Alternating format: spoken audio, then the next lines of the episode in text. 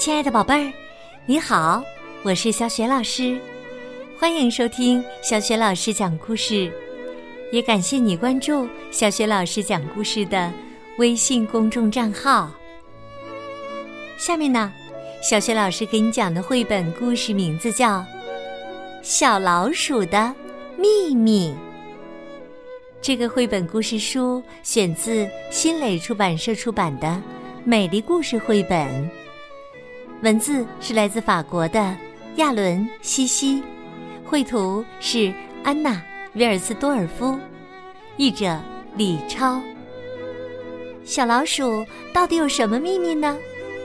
接下来我们就在故事中寻找答案啦。小老鼠的秘密。这一天呢，刚放学回家的拉法觉得很饿。他往嘴里塞满了点心。突然，他听见咔嚓一声，啊！拉法说：“我的牙齿掉了，你们看。”爸爸说：“好样的，真勇敢！晚上别忘了把牙齿放在枕头下面啊，因为只要有人掉了牙齿。”晚上，小老鼠就会过来把牙齿取走，并留下一个礼物。拉法问道：“但是，小老鼠拿我的牙齿做什么呢？”爸爸回答说：“这是他的秘密。”拉法多想知道小老鼠的秘密是什么呀！晚上。他一边等待小老鼠的出现，一边想：他几点才会来呢？他是怎么知道我的地址呢？是谁把我掉牙齿的消息告诉他的呢？想着想着，拉法的眼皮变得越来越重，越来越重。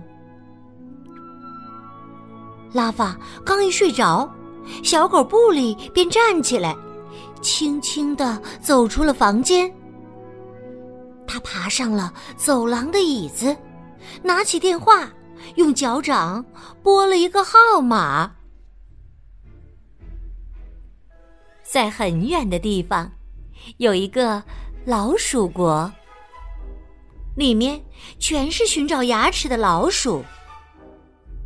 这时候啊，一只小白鼠正在办公室上网看邮件。突然，电话铃响了。“喂，你好，这里是小老鼠公司，我是蒂娜。”布利说：“嗡嗡，是我，我的小主人掉了他的第一颗牙齿。嗡嗡嗡嗡。”请一定不要忘记给他带礼物。他叫拉法，我告诉你地址。蒂娜回答说：“好，已经记下了。谢谢你给我打电话，布里先生，我马上就到。”当蒂娜到达啮齿动物国际机场的时候，一只信鸽正在登机处等候他。你好，蒂娜小姐。信鸽说：“你真准时啊！我叫如乐，欢迎你登机。”你好，如乐。蒂娜爬到了信鸽的背上，请在拉法家的房顶上着陆。飞行了很长时间之后，如乐轻轻的停在了拉法家的房顶上。蒂娜从烟囱里溜了进去，来到了客厅。小狗布里摇着尾巴说道：“汪汪，我一直在等你，请跟我来。”在拉法的卧室里，小老鼠蒂娜轻轻的爬上了床，牙齿已经拿到。他在枕头下找到了那颗乳牙。蒂娜把牙齿放进背包，然后拿出一个小礼物，塞到了拉法的枕头下面。礼物放好了，一切都很顺利。啊，我差点忘了。蒂娜凑到拉法的耳边，轻轻地说：“晚安，拉法，谢谢你的牙齿。”回到小老鼠公司后，蒂娜快步走向乳牙办事处。蒂娜向她的伙伴们打招呼：“你们好。”他们回应她：“你好，蒂娜，我们又要出差了。”蒂娜来到一只田鼠身边，说：“田鼠教授您好，您看。”这有一颗漂亮的六岁小孩的牙齿。田鼠教授说：“谢谢你，嘿，这牙齿真漂亮，这正是我们所需要的。跟我来，蒂娜小姐，我来给你介绍一下我们的新成果。”田鼠教授继续对蒂娜说：“你看，这是我们挑选乳牙的地方。”这些挑选框里的牙齿啊，都是新的。五岁、六岁、七岁、八岁小孩的牙齿会被分别装在不同的框里。蒂娜看着，惊叹道：“这个办法真不错呀！”这里是加工牙齿的地方，可以把牙齿加工成有用的形状。这是加工后的。在传送带的末端，蒂娜看到一颗大象的长牙，她惊呼道：“哇，太棒了！”田鼠教授继续讲解道：“看，有了这颗刚做好的牙齿，我们就可以治好那头非洲大象了。”他三天前呢，给我们打过电话。你看，我们的组员正要出发去非洲，给他送牙齿呢。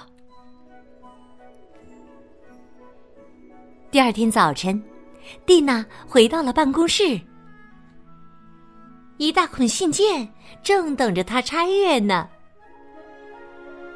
看看还有哪些动物朋友需要牙齿？国的大熊猫多米，印度的老虎洛塔，这是德国的小马萨奇亚，哦，这是北极的海象卡拉。呃，电脑上还收到一封来自非洲的邮件。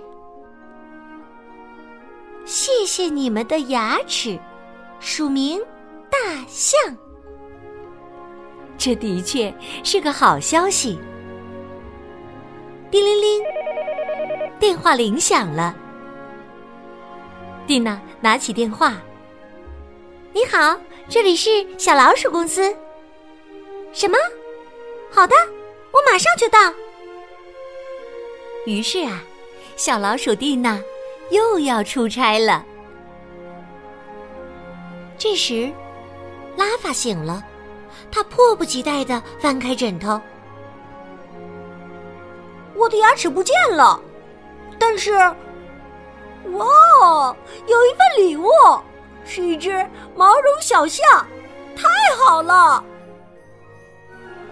爸爸妈妈对他说：“早安，宝贝儿。”拉法问他们：“我其他的牙齿什么时候才会掉啊？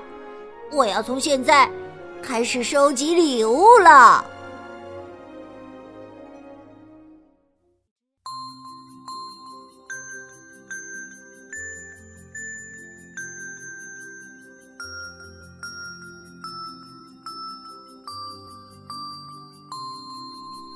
亲爱的宝贝儿，刚刚你听到的是小学老师为你讲的绘本故事《小老鼠的秘密》。宝贝儿，你还记得故事当中的小老鼠拿小朋友的牙齿做什么了吗？如果你知道问题的答案，欢迎你在爸爸妈妈的帮助之下给小雪老师文字留言。小雪老师的微信公众号是“小雪老师讲故事”，关注微信公众号啊，不仅可以每天第一时间听到小学老师更新的绘本故事，还可以回答问题，直接和小学老师微信互动。如果喜欢我讲的故事，别忘了随手转发、留言，或者在微信平台页面的底部点赞。如果想添加我为微信好朋友，也可以在微信平台页面当中找一找我的个人微信号。好了，我们微信上见。